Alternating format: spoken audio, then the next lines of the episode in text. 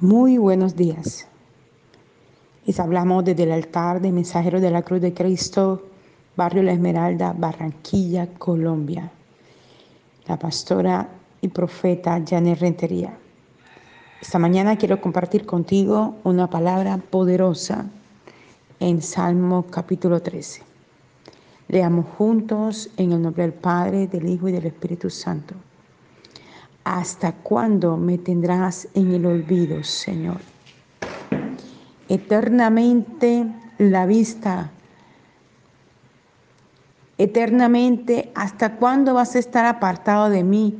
La vista cuando padezco necesidad. ¿Hasta cuándo he de ocultar mi corazón la diaria angustia? ¿Hasta cuándo triunfará mi enemigo? Respóndeme, oh Señor, Dios mío. Ilumina mis tinieblas o me muero. No permitas que mis enemigos digan lo hemos vencido. No lo dejes gozarse por mi derrota. En ti y en tu misericordia pondré yo siempre mi confianza y me gozaré en la salvación que me has dado. Cantaré al Señor por lo mucho que me ha bendecido. Gloria al Señor. Exaltado es tu nombre para siempre, Padre Celestial. Una palabra muy poderosa que esta mañana el Señor me daba para un tiempo que me invitaron a, ministrar ahora en la madrugada a través de una plataforma Antorcha de Fuego que está a nivel de los Estados Unidos de América. Por eso es que el devocional fue hoy un poquito más tarde. Y mientras el Señor me daba esa palabra para esa plataforma, eh, sentí tanto la gloria y la presencia de Dios y, y pensaba qué palabra iba a llevar para el devocional. Y el Señor me decía, la misma palabra, el pueblo de Dios necesita esta palabra. Y meditaba en esta palabra y vemos al salmista David. Inicia, este es uno de los capítulos más cortitos que tenemos en el libro de los Salmos. Y, y él inicia diciendo, ¿hasta cuándo me tendrás en el olvido, Señor?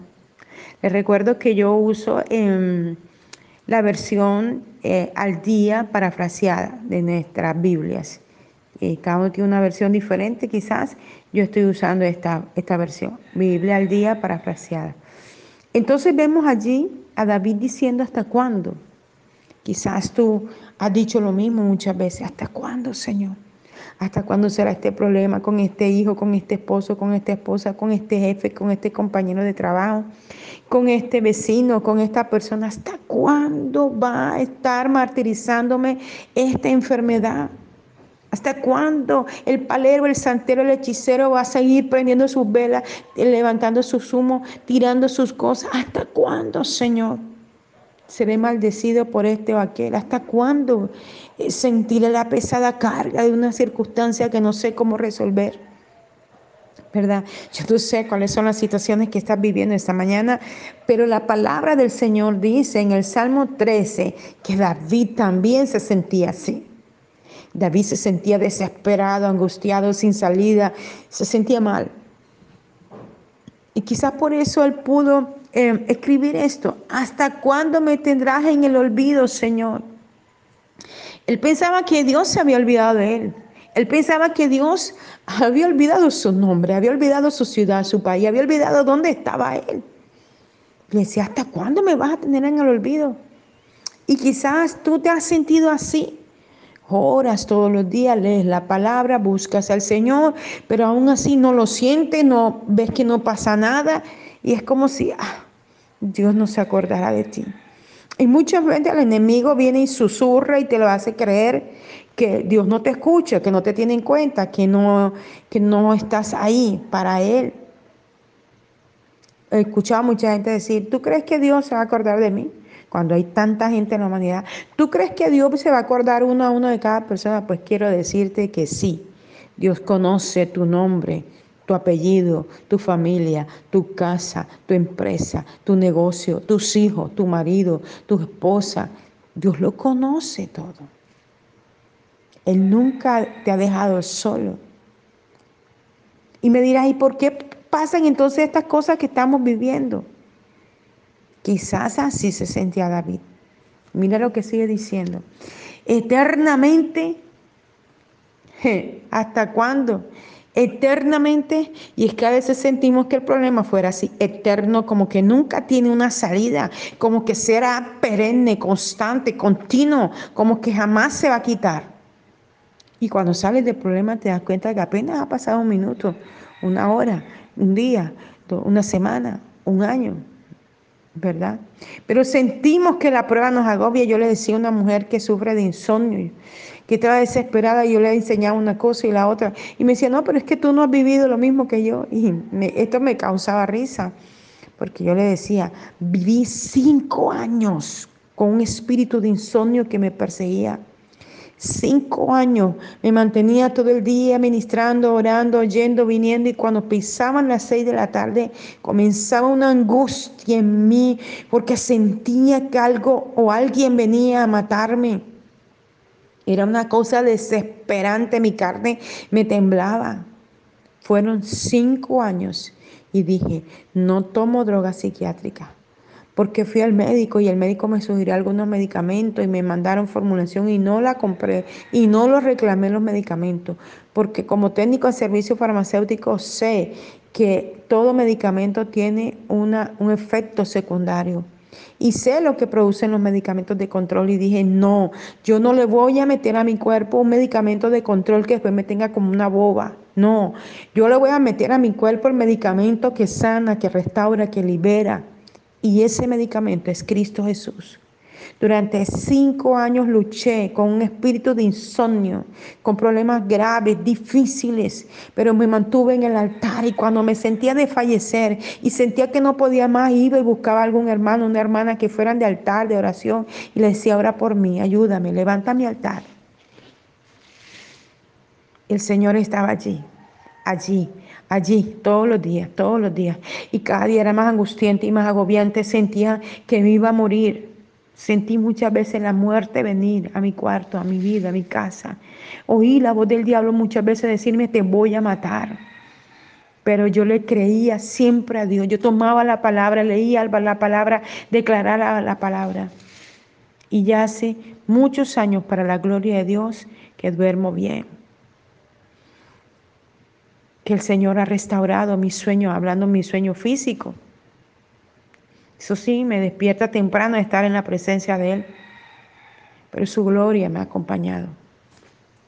Y dice eh, el, el salmista, dice, ¿hasta cuándo vas a estar apartado de mí? La vista cuando padezco necesidad. Y quizás te has sentido así. No tienes para el alimento, abre la nevera, agua, agua, agua, no hay nada de comida te revisa los bolsillos, no hay dinero, las carteras, no hay plata, no hay con qué comprar esto, hay que pagar los servicios, hay que pagar una deuda y la gente llamando para cobrarte. Pero quiero decirte que tu Abba Padre es el dueño del oro y la plata, es el que soluciona toda situación. Yo le decía a alguien anoche que que me decía que orara por su situación financiera y le decía que el problema nosotros es que nosotros nos metemos en negocios, en cosas para hacer, pero no le preguntamos a Dios. Pero luego cuando estamos en el problema, en la situación difícil, entonces ahí sí vamos a orar a Dios para que Dios nos ayude a salir del problema financiero. Y tiene siempre que ser al revés. Nosotros tenemos que ir a Papito Dios, aunque nos demoremos un poquito más y preguntarle, ¿tú quieres que yo haga este negocio? ¿Tú quieres que yo tome este empleo? ¿Tú quieres que yo me meta en esta situación? ¿Qué pasaría si yo hago esto? Y Dios te va a guiar, te va a instruir, te va a ayudar, te va a mostrar lo que tienes que hacer. En el Antiguo Testamento lo revela cómo los reyes cuando iban a la guerra consultaban primero a Dios. Y Dios les decía, no vaya. Otra vez se les decía, vaya. Otra vez se les decía, ya, ya ganaron la batalla. Y no lograban avanzar ni mucho cuando veían que entre ellos se mataban. Y ellos lograban obtener el botín de aquellos que se mataban. Dios quiere instruirnos, guiarnos, enseñarnos cada día para ayudarnos en nuestra diario andar y no vivir en angustia, en desesperación, sino en paz, en gozo, en tranquilidad. Yo tengo una amiga profeta que me dice, yo todos los días me siento aquí en la mesa a hablar con Dios. Y coge su bolígrafo y su libreta y comienza a trazar y a decirle, mira Dios, yo quisiera esto, hacerlo de esta manera.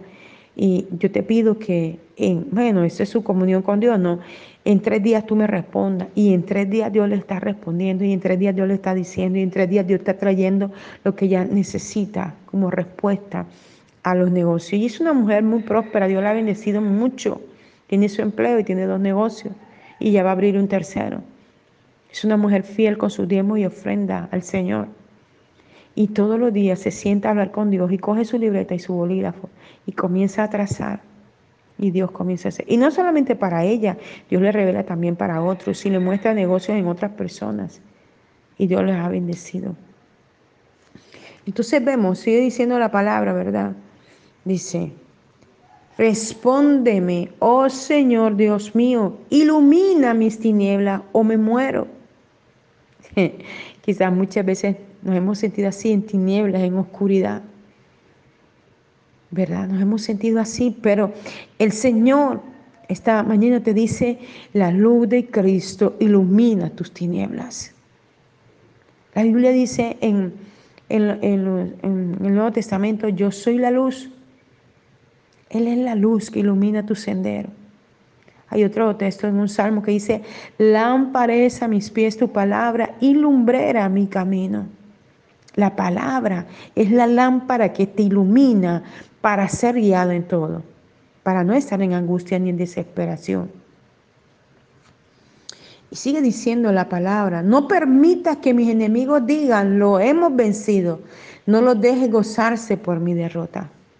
Y quizás tus enemigos se han burlado de ti y te han señalado y te han dicho, tú no eres capaz de tener ese trabajo, tú no tienes la sabiduría para poder llegar hasta allí. No, te va a dar COVID, ¿cómo vas a ir hasta allá? ¿Cómo vas a predicar hasta el sitio? Mira, te vas a enfermar, allí hay tal cosa, allí tal otra. Tú no sabes eso, tú no tienes inteligencia para eso. Los computadores son muy avanzados y tú no tienes inteligencia. yo le decía a alguien en estos días que me decía, ay pastora, yo no sé bajar esa plataforma. Y le decía, no se preocupe, a mí también me pasa igual. Y yo me pongo, Espíritu Santo, revélame, ¿cómo hago para, para aprender esto? Enséñame. Muchas veces le digo a mis hijas y no me saben explicar. Y yo comienzo a orar, a orar. Y comienzo a cacharrear el teléfono y comienza Dios a mostrarme cómo entrar. Dios sabe de todo, mi hermano. Si Él fue el que fundó esta tierra y le dio la sabiduría al hombre para hacer cada cosa. Entonces Él nos dará la inteligencia para aprender cada cosa. ¿Verdad?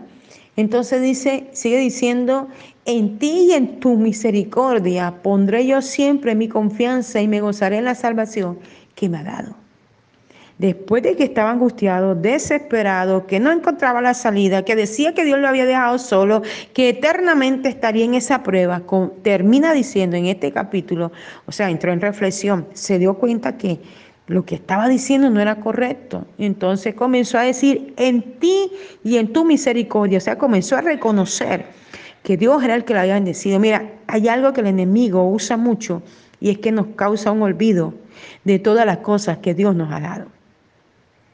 Y cuando tú estés en esa prueba, en esa dificultad, mira hacia atrás y mira de cuántas pruebas, cuántas dificultades, cuántas adversidades, cuántas situaciones el Abba Padre te ha sacado. Para que en esta presente no olvides que también lo hará. Una vez más, se glorificará. A la manera de Él, como Él lo sabe hacer mejor. Y sigue diciendo, y me gozaré en la salvación que me ha dado. Él nos ha regalado una salvación tan grande. En la cruz nos entregó esa salvación, nos entregó esa vida eterna, nos entregó la salud. Él dijo, consumado es, todo está hecho. Allí lo entregó todo, para ti y para mí. Todo es todo. Llámese salud, llámese vida espiritual, llámese relación interpersonal, llámese trabajo, llámese lo que tú quieras llamar, negocio, lo que sea. Todo está dado en el Calvario, bajo la dirección de su Santo Espíritu, en lo que Él quiere hacer para nosotros. Y sigue diciendo, cantaré al Señor por lo mucho que me ha bendecido. Esta es una mañana de exaltación y de alabanza a nuestro Dios y Rey. Cantaré al Señor por siempre. Su diestra me ha dado poder. Cantaré al Señor por siempre su diestra me ha dado poder. Oh, gracias Señor, porque nos ha dado poder. Gracias porque venciste al jinete y al caballo, Señor. Gracias porque venciste las tinieblas y la oscuridad. Gracias porque venciste al palero, al santero, al hechicero, al gnóstico, al espiritista. Gracias porque venciste la vela que se prendía en contra de nosotros. Gracias porque venciste las palabras necias, Señor. Gracias porque venciste la enfermedad en el Calvario. Gracias porque venciste la dura prueba, Señor. Gracias. Cantaré al Señor por siempre, por siempre te cantaré, por siempre te adoraré, por siempre, por siempre, Señor. Serás nuestro refugio, nuestro pronto refugio en la tribulación. Y aunque andemos en valle de sombra de muerte, no temeremos mal alguno, porque tú estarás con nosotros, Señor. Tu vara y tu callado nos infundirán aliento, tu palabra nos infundirá aliento y tú aderezarás mesa delante de nuestros angustiadores. ¿Cuál es tu angustiador? Tu jefe, tu compañero de trabajo, las, las instituciones. ¿Cuál es tu angustiador? Un familiar, un amigo, un vecino, un hermano, tu esposo, tu esposa, tu hijo. ¿Cuál es el angustiador que Satanás ha querido usar como herramienta para atacarte? Hoy el Señor te dice que lo alabes, que lo bendigas, que lo exaltes, porque en medio de que lo adoras, la angustia, la desesperación se quita, se va, en el nombre de Jesús. Abba Padre, te damos gracias esta mañana por tu palabra. Te saltamos, te bendecimos y creemos que esta palabra penetra hasta lo más profundo de cada persona y hace la obra que tú requieres hacer esta mañana para nosotros. Damos mil gracias por la oportunidad que nos permite llegar hasta tu hogar, hasta tu casa. Que tengas un día excelente y que la palabra se haga viva y eficaz y más cortante que espada doble filo en tu vida y en tu familia y en tu casa. En el nombre de Jesús. Amén y amén.